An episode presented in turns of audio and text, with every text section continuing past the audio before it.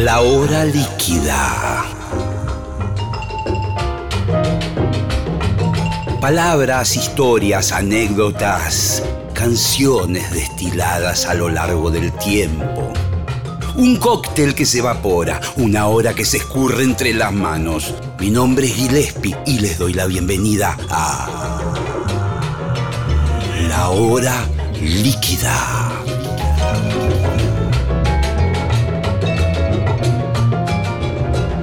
Hola, ¿cómo andan? ¿Qué tal? Estamos comenzando la hora líquida. Ustedes saben que estamos haciendo esta tercera temporada desde el auditorio de Radio Nacional, acá en Maipú 555. Un lugar, un ámbito adecuado, eh, hoy por hoy más bello que nunca, todo lo que es la iluminación y con un invitado acorde a este evento que es el señor Lito Vitale. Bienvenido, ¿cómo anda? Querido, ¿cómo va? Bien. Muy Vine bien. minifalda, te lo pido, pero tantas disculpas te pido. No, no, vos no te hagas problema porque, eh, digamos, hay algo informal en el espíritu de- del programa. Bien, yo, me gusta eso. yo también vengo vestido así nomás. Pero vos estás vestido sin, no se te Sí, las piernas. vos viniste con, con la bermuda. lo Me fue el carajo, sí, sí, sí, sí. Pero bueno, Pero está bien, porque acompaña como lo que es el día, está fenómeno para andar. la verdad que sí. Sí. Vamos a... Hay muchas cosas, mu- muchas formas de, de abordarte a vos. ¿En qué Y sentido lo también, dirá? A ver. y también muchas formas de entrevistarte. A ver. Eh, hay algo que yo quiero saber, que quizás nunca lo hablamos, por ahí sí. Es en tantos años de, de carrera, vos fuiste un- como un niño precoz, un joven muy talentoso, eh, que te metiste en el mundo del, del rock y de la música popular cuando tenías 15 años, 14, Sí, no más sé. o menos. Sí. Y, y hoy, y nunca paraste. No. Eh, pasaron las épocas, pasaron los presidentes, Sí. diría Enrique Pinti, y quedaron los artistas. Sí. Eh, ¿Qué cosas aprendiste en todos estos años? A ver si, si podemos ponerlo eso en palabras. Lo Tanto del negocio Sí. Como de la técnica musical o de, o de las cosas que a vos te han servido. Primero, eh, gracias por la invitación. Por nada, querido. La verdad que lo que de alguna manera siento que estoy aprendiendo son pequeñas cuestiones. Una fundamental, el que se enoja pierde siempre. El que pone su ego en la, en la mesa como algo eh, tremendamente que ocupa mucho espacio, pierde. Se pierde la mejor parte, que es la de compartir y la de, aprender del otro, del otro que es diferente, que es nuevo, que tiene trayectoria, que es muy famoso, que no lo conoce nadie. De todos aprendés este, al compartir. Y eso es algo que creo, creo, por lo menos no sé si lo aprendí, pero sí le pongo, le pongo, le pongo atención a respetar y tratar de disfrutar de cada uno de los personajes con los cuales les comparto, eh, porque mm, es la, es la manera que, me, que, que más me sirvió. No la competencia, no darle menos al que es más desconocido, más al que te, supuestamente te sirve más para el proyecto por una cuestión de cartel. Y eso está planteado del, del minuto cero. Siempre la, la igualdad y, este, y además que todos los artistas con, con los que yo comparto, que cada vez son más por suerte, en distintos proyectos, tácitamente saben que en los proyectos en donde participo no hay ese tipo de, escalafones, ¿viste? Eh, cierra el que nos parece que artísticamente la canción funciona para que cierre, puede llegar a abrir el más taquillero y cerrar el más desconocido, o lo que venga, lo que le haga bien al espectáculo. Eh, y, me parece que eso es, no sé si es haber aprendido algo, pero sí poner el acento en cosas que, que te quitan, o sea, que, o sea, la energía puesta ahí y no en pelotudeces, porque en general uno cuando es más joven, obviamente que yo eh, me he eh, tropezado con, el ego y con, con, este, con cosas que, de las cuales me arrepiento, actitudes que he tenido, por eso cuando uno tenés 60 años y seguís siendo el boludo de 20, tenés un problemón. Sí, Pero exacto. si tratás de, de poner el acento, o por lo menos el foco en cosas que realmente te parece que son las importantes, es que quizás, entre comillas, aprendiste algo. Eh, de todos modos, me sigo equivocando, me sigo, a veces me siguen dando Sí, sí. Este, inseguridades, me, me siguen dando envidia de algunas cosas que tienen que ver con, con sentimientos naturales que tenemos todos. ¿no? Claro, claro. Estaba pensando justamente eso. eh, digamos, el ego malentendido, o, o creo que cualquier definición de ego es mala. eh, Sí, por- exacto, exacto. es- pero también es algo natural del, del artista, esa especie de, de coraza, esa especie de si no me defiendo yo, no me va a defender nadie. Eh, El tema es que no te está atacando nadie. Claro. Eso es, eso es lo que uno aprende. claro. ¿De qué te vas a defender si nadie te quiere Claro, cagar? Acá claro, es cuestión de. Porque además también, el- perdóname que te Sí, hago el paréntesis. sí. Los medios de comunicación que instalan los concursos, que está bien, cada uno hace lo que quiera y lo puedes ver o no. Conceptualmente yo estoy en contra de ese, de ese formato. Puedo, puedo quizás quedarme viendo alguna boludez, nunca participé ni participaré y eso creo que lo, lo, puedo afirmar, porque realmente nunca me gustaron el hecho del jurado que dice quién va, quién no va, y la cosa de la familia que se emociona, que esto, que el otro, utilizada de esa manera. Me parece que no suma, a pesar de que quizás alguno de los participantes de estos, de estos este, concursos tienen talento y cosas para decir interesantes. El formato en sí me parece como muy, muy, muy bestial, que no, me, no, lo- no lo puedo creer. Y, este, Sí, sí, y es sí. como que es, en, ese, en, ese, en ese caso me gusta sentir que los músicos somos músicos y los deportistas son deportistas. El deportista gana y pierde porque el partido se gana, se pierde o se empata. Pero la música, el arte, no tiene ese formato. No hay ganadores y perdedores. Mm. O sea, Sí, Suscribo cada una de tus palabras. eh, eh, pienso lo mismo que vos.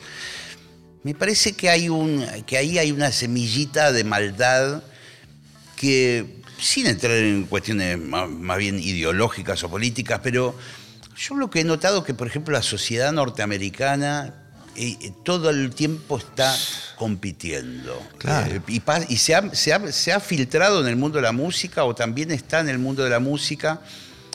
Eh, esto no solo pasa en la música popular con los artistas, No, eh, sino en el jazz hay, por ejemplo, un, sí, sí, sí. O, digamos, todos conocemos la, la- o muchos conocemos la Berkeley de Boston, esa- esa- ese instituto, esa escuela, esa ter- ese terciario para músicos que salen entrenados pa- para matar. O sea, vos le pones Exacto. cualquier cosa en una partitura, el tipo lo Sí, toca. Exacto, exacto, exacto.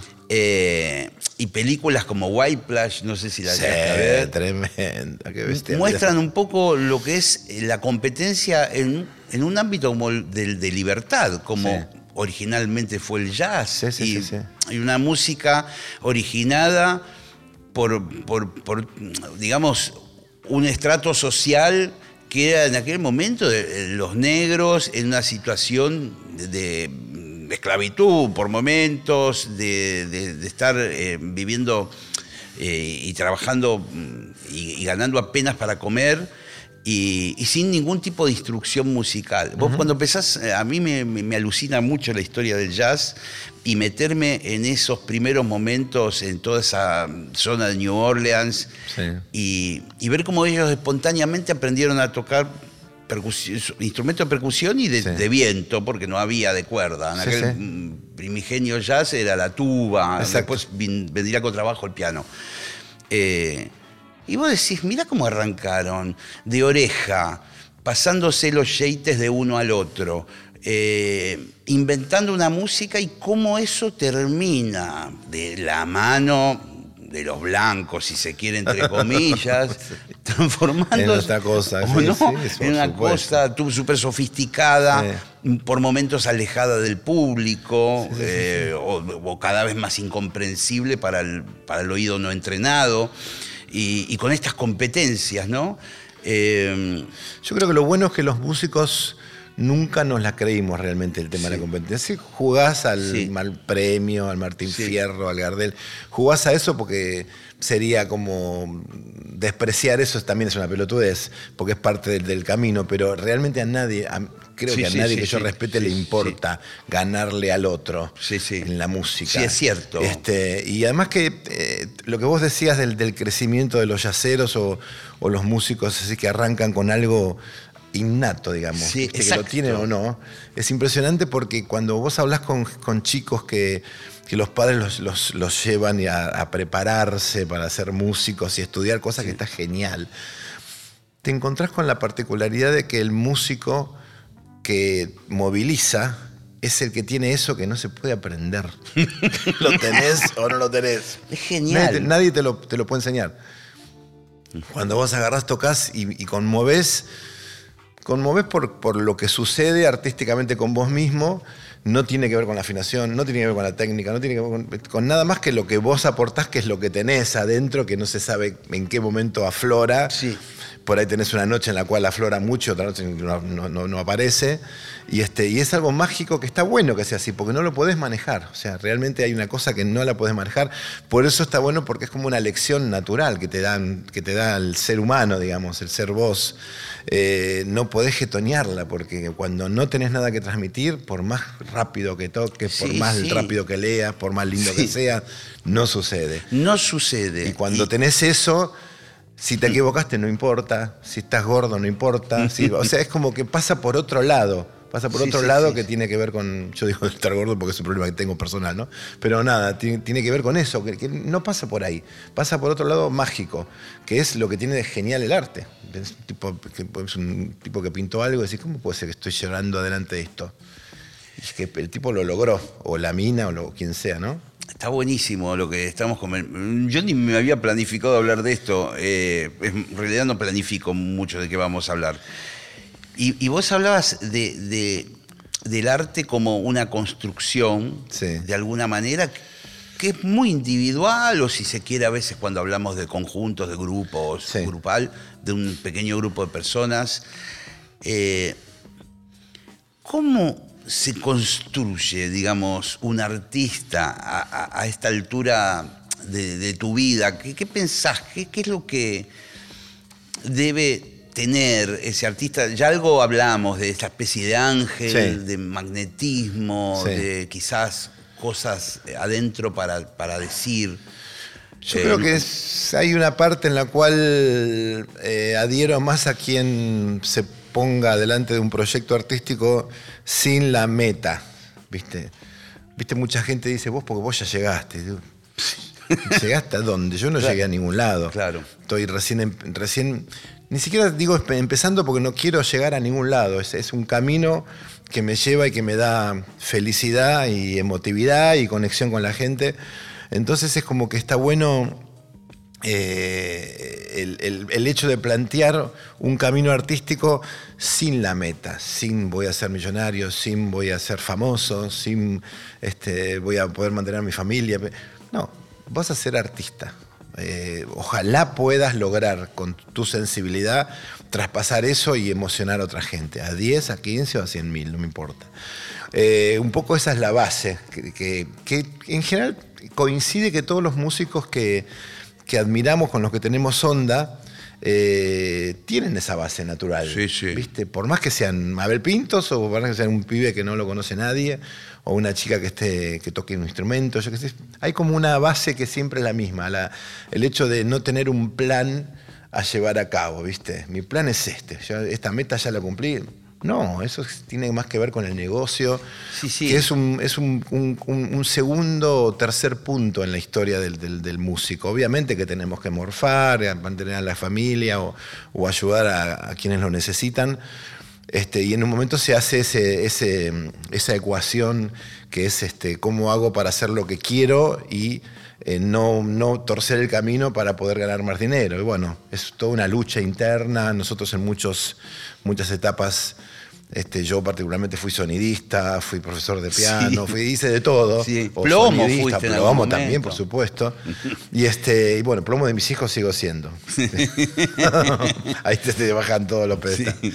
Y este, Pero me parece que, que- que el plan tiene que ver con eso, ¿no? Que tiene que ver con, con- con- con ser consciente de que esto no es un. un- no, no pusiste una empresa. Que tenés que. Se pone serio cuando ya creciste y realmente tenés gente que te, que te ayuda hace muchos años, que son como empleados de tu, de tu, Sí. de tu proyecto. Y bueno, obviamente uno tiene que hacerse cargo. En la pandemia todos, todos vivimos la situación de, bueno, cómo mantener el equipo. Sí, esa es una parte que vos mencionás que no es tan sencilla. No, Eh, complicada. y a veces la gente prejuzga, mm, digo, los que no son del, del ambiente, eh, el formato que tiene el músico laboral, eh, muchas veces eh, es, digamos, eh, in- interrumpido la- las, las rachas Sí. musicales o lo- a veces cuando sacas un disco hay una serie de conciertos, pero después se, se- se Se frena corta. todo, porque naturalmente también el interés decae. O, eh, No es lo mismo que, que- tener un, un, un restaurante. o, Exacto. Eh, Exacto, sí. eh, ¿Viste? Pero bueno, es lo que vos soñaste hacer. Claro, es eso. Y, y es bueno que también la gente que a veces que colabora, que trabaja, eh, yo creo que la mayoría entiende de qué va Yo creo que sí. esto, Sí. digamos, eh, pero bueno, ha pasado mm, también que, que casos eh, de, de- de- de, bueno, de, todo tipo de, cuestiones, juicios laborales a veces muy raros entre los sí, artistas. es muy, muy feo cuando sucede eso, Sí. porque es, di- es di- cada situación obviamente es un mundo y hay que saberla profundamente, pero el juicio de elaborar a un músico no, no- me no cuesta está- mucho respetarlo. ¿no? Sí, sí, no está... Y porque uno toca porque se emociona, no Claro, porque claro. es- estás de- empleado en un restaurante. La verdad que pasa Sí, por sí. otro lado. Ser músico pasa por otro lado, ¿no? Y, este, y cuando va- viene la cosa de las cargas sociales y todo lo otro, es difícil de comprenderlo. Ojo que hay que comprender Sí, cada sí, caso, yo digo ¿no? que es, es complejo. No me atrevo a poner las manos en el fuego por nadie en esto, pero sí es cierto, he conocido colegas nuestros que tienen buenos años y otros donde los tipos Sí. no están en condiciones de actuar Sí, por, sí, por cuestiones mentales o porque no tienen nada nuevo o y por ahí a veces el entorno dice, loco, hace tres, cuatro meses que no tocamos, Claro. ¿viste? Sí, sí, tremendo. tremendo. Tremendo. Es tremendo, sí, sí. Cada uno tiene en ese sentido su librito de cómo manejarse y no es sencillo porque no hay algo eh, clarificado en esto. Eh, No, además que obviamente está eh, exagerado porque el mundo cada vez es más complejo, ¿no? Cada vez la- las brechas se, se- alejan más y, este, y hay nuevos problemas para, para poder mantener este tipo de situaciones laborales más ordenadas, de cosas de impuestos y un montón de cuestiones que uno tiene que tener en la cabeza. Una parte de tu cabeza tiene que estar puesta en el servicio de eso, porque tenés que ser ordenado. Sí. No tenés otra. No tenés sí, tenés otra. que- o tenés que tener una persona muy Exacto, de confianza Exactamente. en la cual delegar, eh, digamos, mm, los vitales, eh, eh, incluyo a tus viejos en Sí. esto, siempre fueron un ejemplo de, de cómo tratar con la mejor buena leche, ¿no? Mm. De llevar adelante una empresa, una productora musical, o y para mí son ejemplos porque lo han mantenido y les ha ido bien y han tenido mucha gente muy fiel a Sí, ustedes. sí. Eh, de hecho, yo a veces cuando participo en algo de lo que vos haces, conozco viejas caras exacto, en tu equipo Exacto, que bien. siguen siendo y, y- y vos seguís manteniendo ahí y ellos mantienen también con su trabajo. Sí. Eh, pero vos, fue una cosa que medio inventaron ustedes, casi te diría antes de los redondos. Claro, te lo porque- digo, bueno, te lo digo cronológicamente antes de los redondos. Y sí, porque además los redondos grabaron el disco en nuestro estudio, Sí. donde yo en ese momento mi laburo era ser técnico. O sea, de eso ganaba guita, para Claro. mi alquiler y todo eso, ganaba guita siendo técnico y cayeron los redondos por Amigos en Común y ahí grabaron Gulp y fue, fue algo fundamental en la historia de la, de la música argentina y yo sin querer estoy ahí. Como técnico y además como músico. Claro, también, porque ¿no? te, te habrán escuchado tocar ahí un pianito y dijeron. Yo no sé un si. teclado y no sabían que yo tocaba. Por eso, yo no sé si ellos curtían mía No, para como nada. buena parte de, de- Para nada, para nada. de los Este, músicos. yo les dije, cuando dijeron me hace falta un teclado, y veían que había teclados en el estudio, digo, yo toco. Lo primero que toqué fue súper lógico.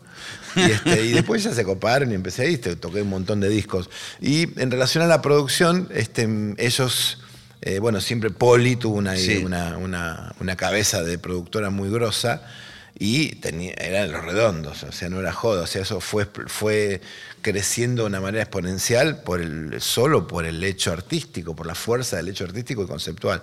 Y entonces este, los primeros dos discos salieron con un sello nuestro, que era un sello paralelo que teníamos y que seguimos teniendo, que se llama Wormo, que Wormo era otro sobrenombre de Mex. A De Mex, Mex. le decíamos Wormo antes de decirle Mex. Aparece Mex Urtiberia en Aparece. la charla, pero claro, claro, sí. claro.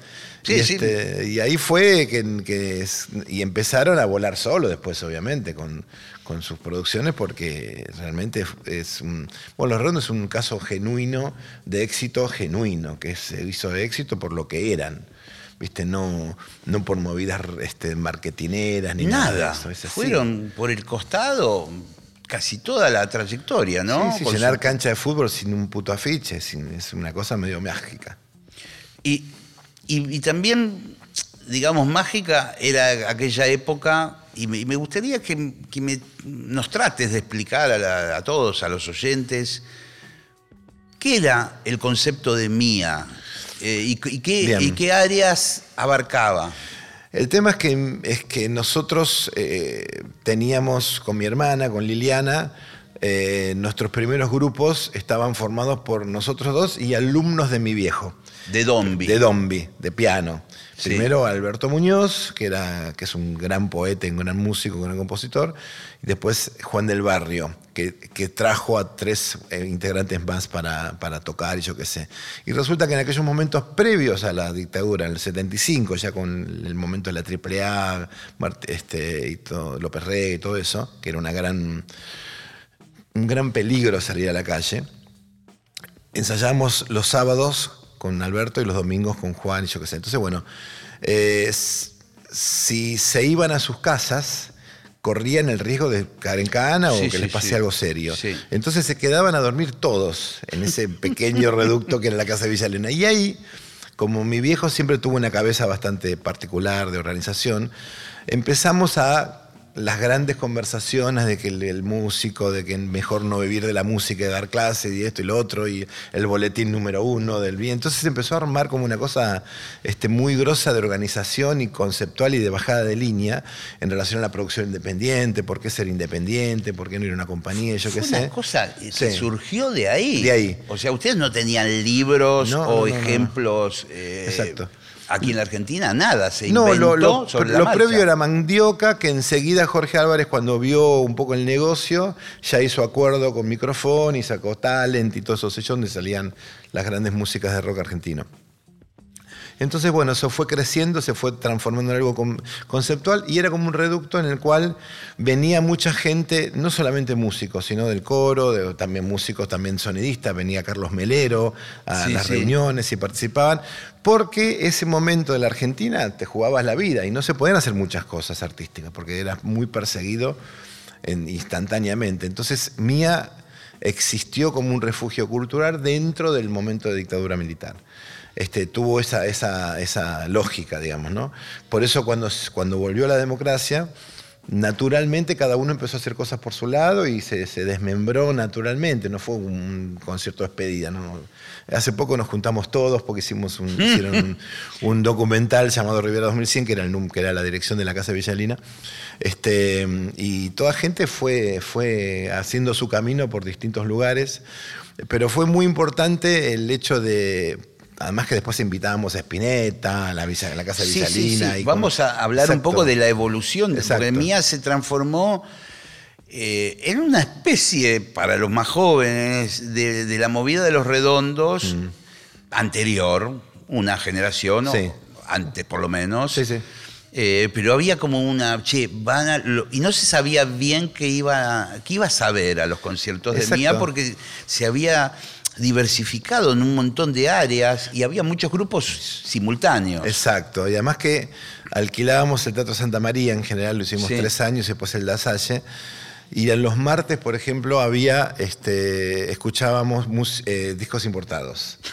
Es Entonces se- llenaba el Teatro Santa María, 350 Sí, me personas con la luz apagada, escuchábamos Col Concert o algo de Gentle Giant, o, o me acuerdo en un momento que escuchamos un Mágico Natural, que era un inédito de Aquelarre que habían grabado en España, y conseguíamos ese tipo de cosas, ¿viste? Y se llenaba el teatro, loco. Se llenaba el teatro y empezó a ver como Exacto. gente abonada, socia o no sé qué de mía. Exacto, era, era un con una, fichero. con una ficherito. Era un fichero que tenía mi vieja, que, Sí. estudiaba antropología y estaba con, siempre con las fichas. Y bueno, hay que hacer fichas para que la gente, cuando va al concierto, deje sus datos y nosotros, por el correo, le mandamos la información de los próximos conciertos que hacíamos. Después, los jueves había, los miércoles creo que había zapadas con músicos nuevos y músicos consagrados. Entonces estuvo Spinetta que vino con Rodolfo García a tocar algo con nosotros, este, un montón de músicos nuevos y eh, planteaban sus y mostraban sus proyectos. La verdad que era impresionante. Después Sí. de jueves a domingo tocábamos mía en distintas formaciones, instrumental, claro. el coro. Yo me hice más amigo de Nono Bilbis, Quique Sansol. Exacto, exacto. No, no lo trajo Juan. El No lo lo trajo Juan porque tocaban juntos. Y este, el otro día me comu- comuniqué con Quique Sansol. que no lo podíamos encontrar en No ningún lado. Bueno, esta para mí también es la gran aventura de mi vida y hace poco, un día apareció en Buenos Aires y le dije, loco, venía a tocar este, eh, en un concierto y vino con unos, como siempre, unos chirimbolos de percusión, Exacto. ollas, latitas. Eh, me dice, no, te tengo que contar, pasó mucho, no sé qué. Pasó de todo en su vida. Estoy viviendo en un lugar de Brasil. De Brasil, exactamente. Sí, sí. Un capo total. Este, y ese tipo de personajes. Lo que pasa que eh, fue eso, repito, para cerrar, un reducto donde aparecía mucha gente, no solamente musical, sino este, relacionada con periodistas. Ahí, bueno, Pitochi, Pipo Sí, sí. Lernú, Alfredo Rosso, todos ellos, Clayman. Este, y Bueno, mucha- el expreso imaginario eh, resultó un, un house organ, Total. podríamos decir, de lo que sucedía dentro de Exacto, mí, a que exacto. llegó un momento que, bueno, eran una discográfica, eran un estudio de grabación, eran Sí. una productora de espectáculos, no sé si habrán editado libros, calculo que también. No, no, libros no, pero, Pero- estuvimos a punto, sí, pero, pero era como una idea abarcativa, viste, siempre. Y, pero sí, discos muchos y muchas cosas muy piolas, de- en aquellos gru- grupos de los 80 que, que son hermosos. La Fuente, por ejemplo, un grupo que era Sí. buenísimo, Barás Barrueco, además de cosas de mía, ¿no? Muy lindo. Y, y me imagino que ahí vos de, de pequeño, adolescente, post-adolescente, viste que y, y viviste una situación que se podía, digamos, organizar una empresa musical, un poco contracultural, si se quiere, Sí. y ya ahí empezó tu forma de laburar, ¿verdad? ¿O no? Naturalmente, exacto. Exacto. Igual nosotros nunca fuimos. O sea, la bajada era bastante de entender, no era rajatabla. Éramos independientes. Yo después laburé, hice producciones para compañías, yo qué sé. Pero siempre nos pareció que el camino era la independencia. Y pasa ahora que los, todos los traperos tienen sus sellos y los millones de Sí. vistas son de ellos. O sea, es como natural, es el camino natural. Porque el camino de la gran compañía que te hace famoso y que después te dice qué tema va y qué tema no va, este, cada vez es más lejano al espíritu del artista realmente. Pero bueno, son cosas, son personas valiosas, muchos de los que están como directores artísticos de compañía, que tienen buenas ideas. Y este, pero me parece que el camino natural es ese. Y yo también siempre tuve la, la, la chispa del vender, ¿viste? De, de- hablar de la guita, del acuerdo, de esto y lo otro.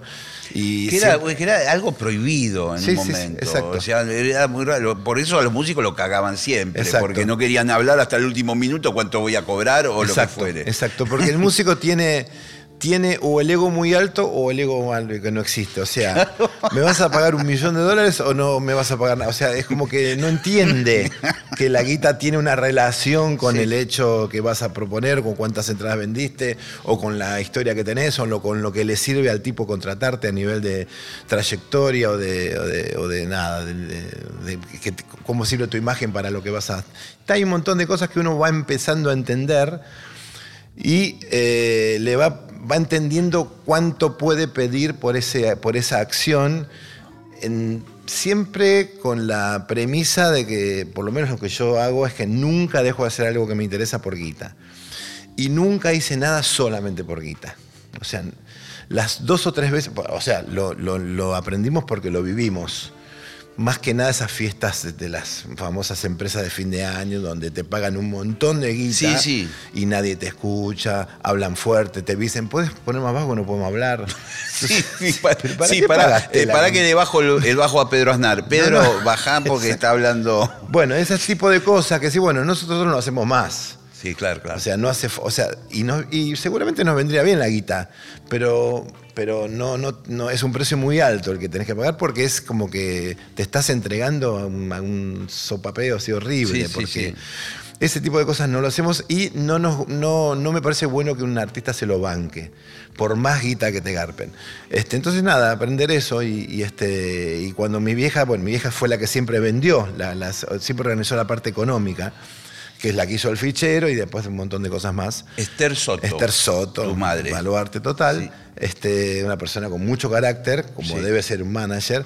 Y yo aprendí un poco eh, a manejar el tema económico, pero con otro carácter, con otra particularidad, porque soy el músico. Entonces es, es diferente hablar cuando vos hablas con el que te quiere contratar y sos el músico que el tipo quiere Es contratar. dificilísimo. Es difícil, pero hay una manera de. de- hay, una, hay, hay- siempre hay maneras de, Me de al interesa objetivo. muchísimo. Porque es, es muy difícil el tipo que te quiere contratar, el que te va a agarpar, que vos le digas, mira, eso es muy poco po- pa- para mí. O- Mira, el sistema que siempre me viene bien a mí es, este, primero, esto saldría tanta guita, pero pagame lo que quieras. es genial. Porque le pones la pelota del otro lado. en general no falla, te pagan lo que pediste. Claro. en general no falla, porque le da vergüenza decirte, Claro, no, pará. porque si hay otra alternativa que estoy pensando con vos, que es decirle al tipo que meter la cabeza en el león, literalmente. Mirá lo que te voy a decir. ¿Cuánto pagarías? ¿Vos cuánto pagarías por un show? y por ahí el tipo te dice una ridiculez Claro. muy baja y que vos tenés que empezar a decir, bueno, un, po- un poquito más. Un poquito No, más. no, no, por suerte no, no llegan ese tipo de, delir- Claro. de, de- de delirios así de negociación porque eh, no digo que no, que no vaya a ocurrir mañana, eh, pero en general no, planteamos la, manera más lógica, que es esto tiene un costo, un- un- una guita que consideramos que es la adecuada. Y vos fíjate, hace tus números y fíjate si llegas y si no, decime hasta dónde llegas. Y muchas veces sucede que te pagan lo que vos pediste y, y otras suceden que el tipo dice, mira, llego a tanto. Y a nosotros, eh, o, o con Juan, o en algún proyecto mío con invitados, este, nos pasa que si queremos hacerlo, si queremos hacerlo, si vemos que está el, el- lugar para hacerlo y la gente va a escuchar, y yo- lo hacemos. Porque eh, nosotros, la música es, pasa por otro lado, digamos, pasa por otro lado. Y siempre es bienvenido una contratación y si está dado el marco adecuado, va, va- va- va para adelante. El marco adecuado, por lo que he visto trabajando con vos, es, por ejemplo, el sonido es una cosa que Sí. vos no la delegás. No, O sea, Me no va a venir una tercera empresa, un tipo que nunca te escuchó, a hacerte sonido. No, tenemos, que- tenemos el cuidado también de que si el tipo te. Son cosas muy específicas. Sí, si el tipo te contrata y, y tiene un proveedor Sí. que es, el, es que finalmente el que siempre contrata a él, no dejarlo afuera.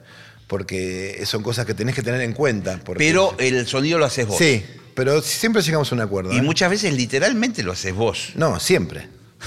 Esto, Me la gente no lo sabe, pero mientras él toca y que todo el mundo La mano dice, izquierda ¿cómo, a veces, cómo- sí, cómo sí. toca Lito Vitale? Es el sonidista también del espectáculo. Me acostumbré a hacer, mira, nosotros hace muchos años cuando ensayábamos seis meses, siete meses para tocar un show en, en Sí, octubre del, sí, ¿viste? en Santa María, Sí. ensayábamos y logramos un sonido en la sala de ensayo, que era mi casa, y después íbamos ahí, armamos en tres minutos, tocamos y era otra música. Otra música, otro sonido, otra impronta. No nos otro- escuchábamos esto y lo otro, ¿qué pasa? Y por supuesto, Dombi, mi viejo, dijo, Sí. pará, para, tenemos que lograr que lo que sucede en la sala de ensayo se traslade al concierto. Y también, si vos pones, cuando, cuando escuchábamos las músicas en el Santa María, los discos importados, cuando pones Sí. un disco en una sala grande y suena bien, quiere decir que esa mezcla funciona también en el vivo. Entonces, si vos haces una mezcla Lo que pasa es que tenés que empezar a amplificar todo. Tenés que, todo tiene que pasar por la consola. No hay, no hay cosa acústica. O sea, todo tiene, tiene su micrófono. Entonces empezamos a equiparnos. todo pasaba por la consola y eso se, tra- se trasladaba al vivo. Y ahora viene cualquier. Y eso lo hacías vos. Eso lo hacíamos, sí, sí, lo hacía. Pero a veces te tocaba ser el músico principal y el sonidista principal Siempre. a la vez. Sí, sí, sí. O cuando hago los eventos, pero obviamente ya cuando las, las consolas están las digitales, lo Sí. hace todo el mundo. Todo el mundo viene con el pendrive, carga en la consola y ya la mezcla está en el 99% armada. Porque es así. Y tengo, por supuesto, mi técnico de hace 40 años, Sí. que creció con nosotros, que hay, un programita que también hace algunas correcciones, una especie de masterización este, afuera, porque lo- es lo que yo no escucho. Yo no escucho la sala. O sea, escucho, sé que... Vos más- tenés tu consola ahí, están Sí. los músicos. es eh, como poner un disco. Me- Mezclo, para un disco, además que mezclo todos los auriculares de todos los músicos y, este, y algunos monitores de piso. Pero te juro que no es un, no es, no es un este. Está loco. No, no, no, no, no es algo este, difícil. de Mirás para hacer. un costado, estás en el Teatro Colón, que eh, Sí. hemos compartido alguna Sí. vez ahí. Y hay un tipo a 20 metros que toca el violín de la camerata Sí. de Bariloche que te dice, no me escucho, ¿viste? Y vos estás tocando. ¿cómo carajo te levanto el volumen, hermano? Pero sí, sí, no, no, no, no, no. Te juro que es fácil. Y también otra cosa que por ahí se aprende con el camino es que es mucho más fácil que todo salga bien a que todo salga mal. O sea, cuando vos haces un evento grande y ves que está todo mal planteado, es un quilombo. Claro. Es un quilombo y obviamente va a salir como el culo. Ahora, si vos te tratás de adelantar a las cosas y decís, este instrumento va con este micrófono, va con este auricular, va con esta mezcla, yo qué sé, porque si no me va a acoplar, bla, bla, bla, en general sale de bien para muy bien, digamos, no te comes el garrón, ¿viste? Sí, sí. Entonces, hacer las cosas que funcionen bien es más fácil que hacerlas que funcionen mal. Pasa que el que funciona mal es porque no atajó nada. O sea, fue ahí en bola diciendo, ¿qué es esto? Claro, te va a ir como el culo porque no tenés Claro, idea claro. de a qué te vas a enfrentar. Si vos lo pensás de antemano, un poquito de orden, pero ¿qué es lo que hace casi todo el mundo? Ahora vas a No, ver, no, bueno. no es todo el mundo. Bueno. Bueno. a mí me ha pasado, hay algo, hoy estamos contando, me parece que es interesante porque hay muchos músicos que venían. Está bastante técnica la charla, ¿no? Sí, no importa, viste, podemos hablar de generalidades también, pero hay algo que me parece que es ejemplar en lo que vos haces y, y debo decir que también a veces los ensayos, que Sí. en general en la Argentina tienden a ser una especie de, de asado. eh, donde el mejor de los casos. Sí, donde cada uno hace lo que quiere, te- te llegan dos horas tarde. Y no.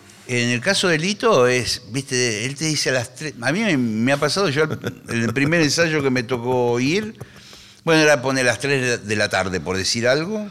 Y yo llego a las 3 de la tarde y digo, bueno, ahora viene la dilación, tengo cuatro horas. Y escucho Gillespie por el microfonito.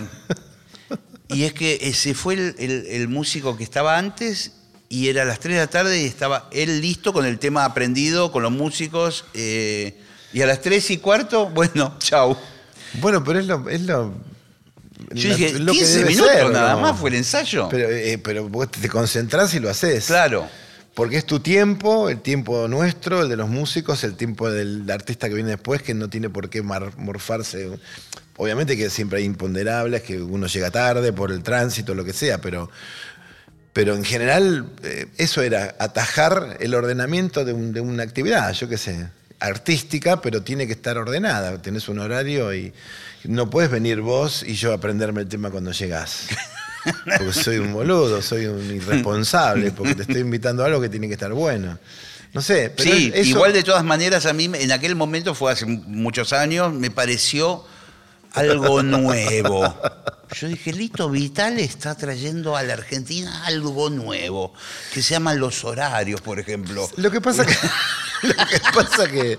Lo que pasa que uno está, está acostumbrado a que siempre sea un quilombo todo, que cuando ves que, que hay una organización que más o menos cumple, o, co- o- o te dicen, che, qué bueno que me contestaste. Y digo, ¿cómo no te voy a contestar, boludo?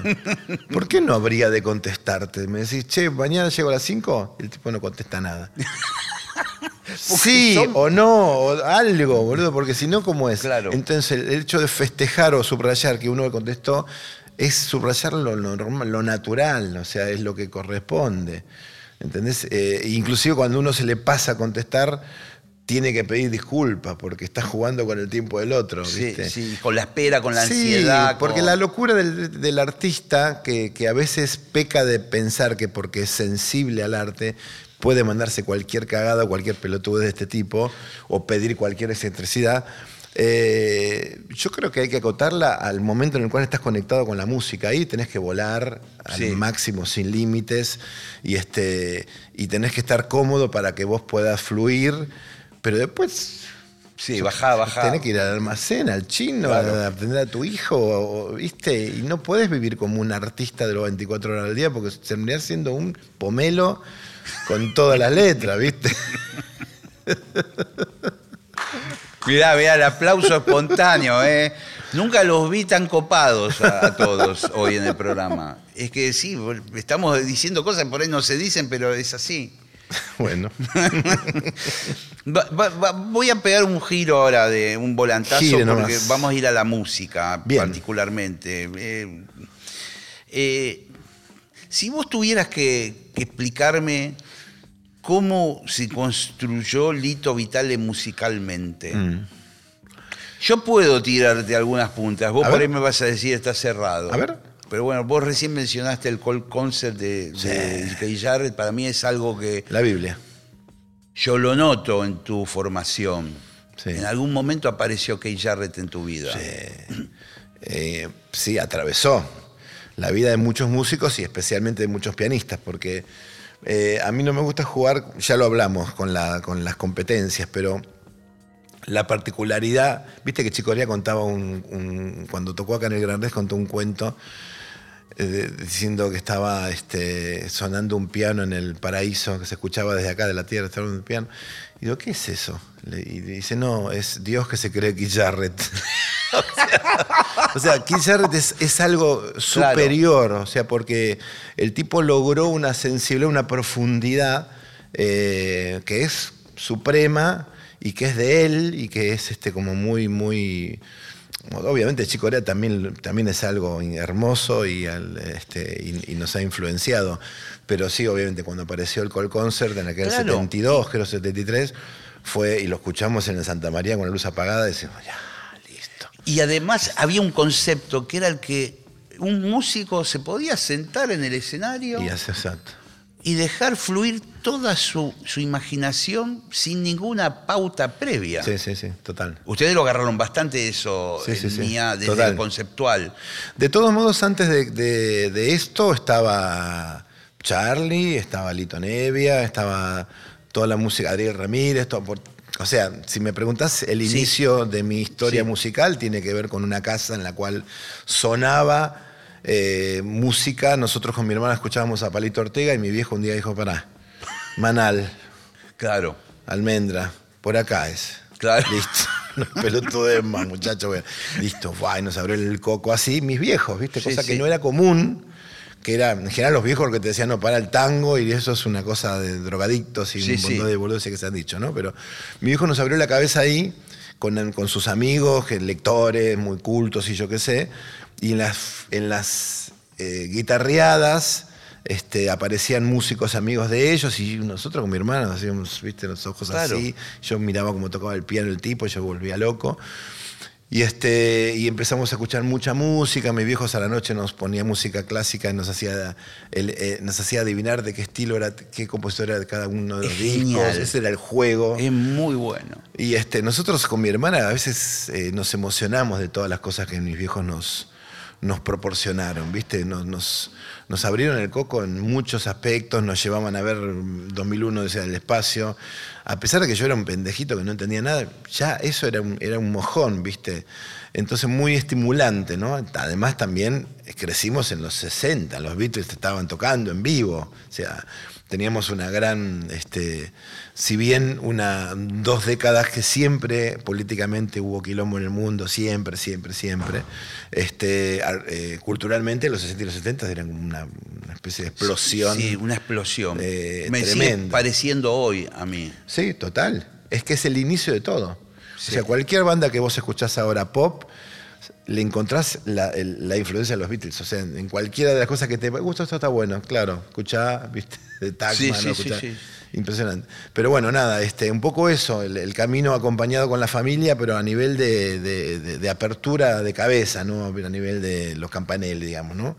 Y, este, y después po- poder conocer a muchos músicos, ser contemporáneo de Spinetta, haber compartido con, Con él. Spinetta, bueno, hu- hubo una relación siempre de, de un cariño y de un respeto Sí. mutuo con vos. Eh, De hecho, vos tuviste tu paso por Spinetta Jade. Sí. Eh, y Spinetta siempre tuvo palabras muy elogiosas para con vos. Eh, fue, fue particular porque lo conocimos, como te contaba antes, en el momento de Mía, que lo invitamos a participar en uno de los jueves de, compartir música, y después él me invitó a Jade. Estábamos él estaba muy copado con Gino Vanelli y me dijo, quiero armar una banda con dos tecladistas, Juan del Barrio, que te haga los bajos, vos el piano, y este Pomo, y yo dije, listo, vamos arriba, todo bien. y en el momento en el cual estábamos, estábamos ensayando, que ensayamos todos los días para aquel obras del, que fue el 30 de octubre del, no, el 30 de mayo del 80, en el momento de los ensayos me llama Dino Saluzzi por teléfono a mi casa y me dice eh, un tal Malbrán, que era un, que era un empresario. Sí, un sigue- empresario, exactamente. sí, sí, conocido. Iba a traer a Ron Carter, mira, mira cómo fue la, la cosa, y, y le pide a um, Hermeto Pascual que le diga con qué dos músicos argentinos tiene que tocar Ron Carter. Y Hermeto le dijo, con Dino Saluzzi y con Lito Vitale, porque había estado Hermeto en casa, en, en Villa Lira. Listo. Es un infierno todo lo que me contás. es un infierno. Viene Dino Saluzzi, hace así, dije, listo, yo no quiero rock and roll, no quiero nada, quiero esto. Y le dije a Spinetta, mirá, apareció Dino Saluzzi y yo quiero tocar con él. O sea, voy a tocar en obras de Jade, pero después, o sea, tengo que hacer este desvío porque es lo que necesito, es lo que me emociona, es lo que el camino que quiero seguir.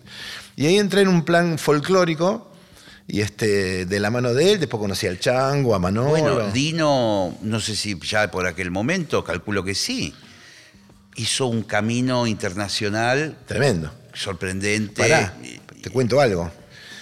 Nos- cuando vino eh, Egberto Gismonti, eh, tocó con Mía en el, en el concierto del Coliseo. Este, ahí nos conocimos con Osvaldo Papaleo, muchas conexiones de personajes muy particulares.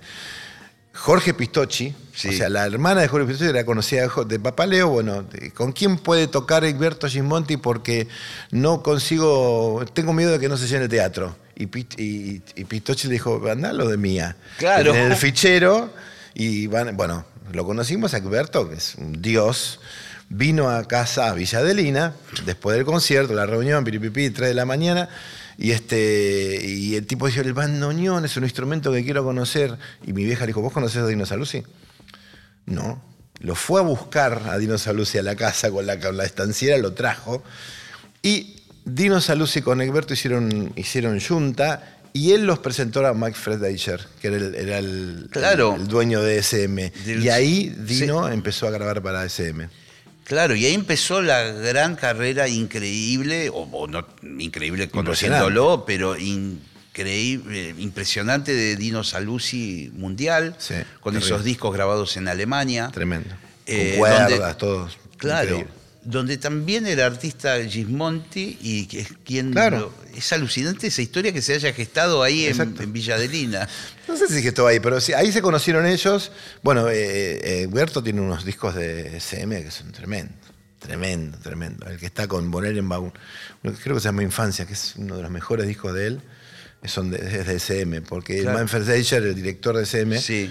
este, siempre tuvo una cabeza para pergeñar y para proponerle al artista un, un- un- un espacio creativo en, en el cual creo que muchos hicieron sus mejores cosas en SM. Sí. Bueno, socio histórico de Keith Jarrett y este... Bueno, todos los primeros discos de Pat Metheny también fueron ahí. Después exacto. Pat se empezó Inclusive hasta Fair Circle, el disco Sí, de, sí. que- donde, donde estuvo Pedro, es el último de, de SM. Después te acuerdas, Jan Garbar, el Jan sí, tremendo. Yo me curtí cada, en esa época, cada disco, eh, hasta el día de hoy me parecen alucinantes. Eh, eh, Terje Ripdal era un violero, eh, sigue siendo un violero, creo que nórdico. Y Ralph Towner.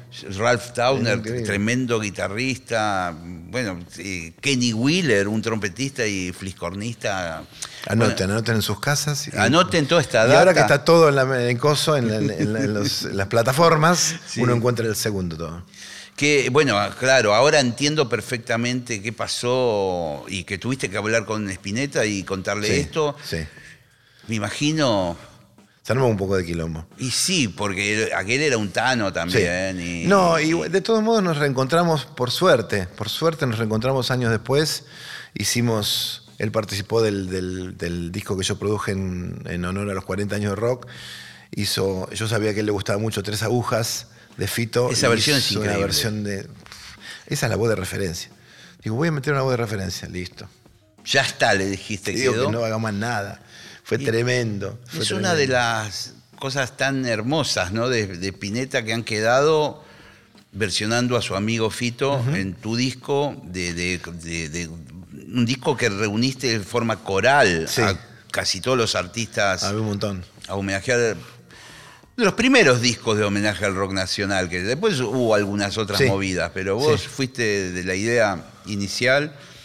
Y esa versión de tres agujas es, es una espineta, eh, para mí, eh, a punto caramelo, Total, no sé complicarlo, desde cómo está grabada la voz, Sí, la total. intención del, del tema, la, eh, es como un espineta un poquito más mainstream, Total. pero está genial, ¿o no? Mortal.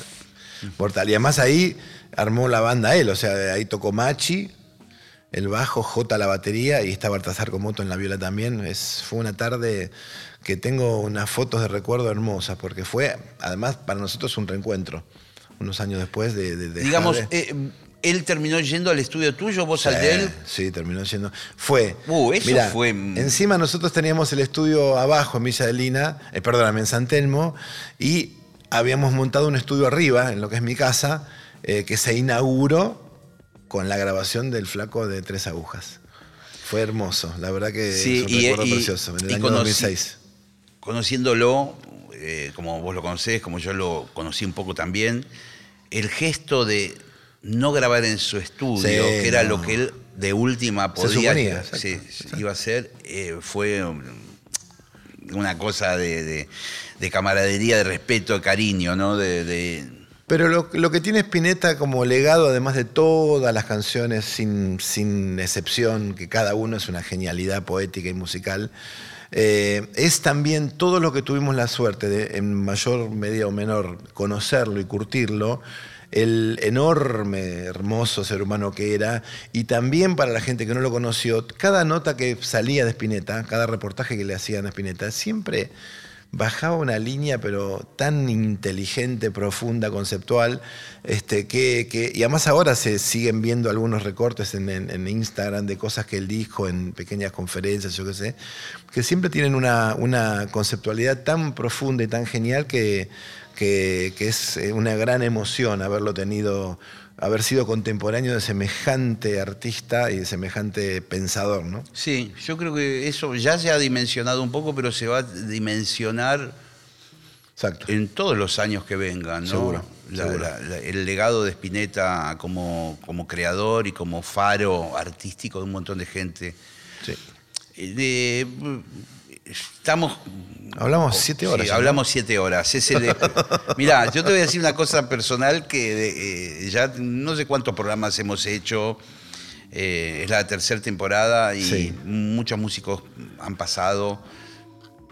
Este programa de hoy, y lo, y lo voy a en- enlazar con el, con el de la semana pasada, con el Mono Fontana, Uy, Mono Fontana. fueron los programas que yo más disfruté de estos tres años. Qué lindo Eh. con el mono. Dios mío, qué Te lo recomiendo No, sí, porque lo es ver. una hora hablando Lo quiero ver. el es- mono. Además es inédito una hora hablando el mono. Sí, es inédito. Maravilla, por favor. Sí, una maravilla y un hermoso ser humano y, y- y abrió su corazón para hablar Qué de un montón de cosas y es, es muy lindo. Eh, quiero saber de tu actualidad. Sé Sí. que ha pasado Baglietto, yo sé que siempre ustedes con Baglietto tienen fechas y movidas. Sí, un montón. Por suerte, un montón hasta fin de año de conciertos, más que nada en, en- en distintos lugares de la Argentina. Eh, también hice un proyecto con Sandra de canciones folclóricas, Sí. que vamos a hacer un show a fin de año de cierre de eso. Eh, hago muchos eventos, muchas cosas eh, a beneficio Sí. de una asociación llamada Cimientos que ayuda a chicos a terminar el, eh, el colegio secundario. Eso es el 26 de septiembre en el Colón, junto con Lisandro Aristemunio, con Teresa Parodi, con, con Juan, con Sandra, con, con Julia Senco y con Iván Noble.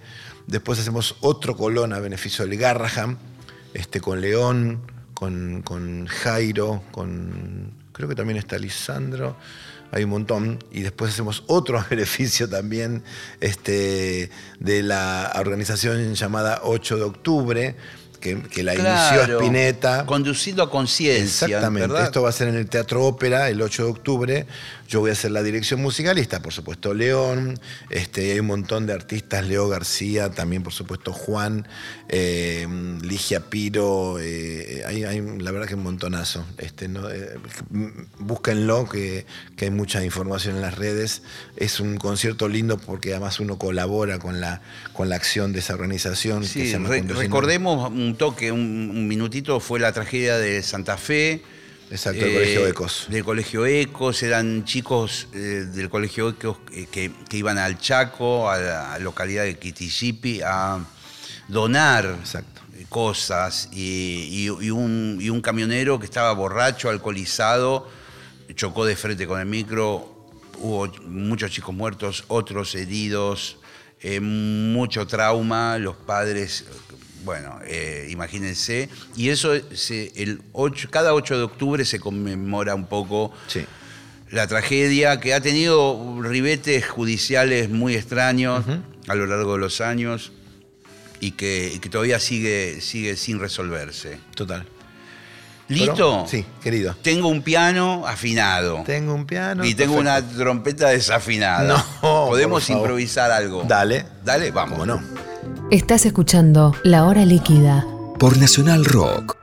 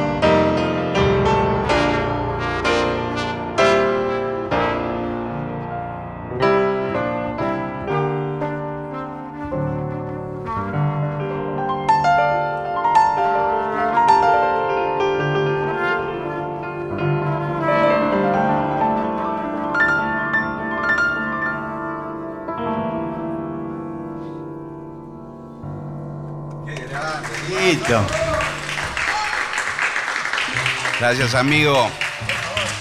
Nos encontramos la semana que viene aquí en La Hora Líquida. Chau, chau.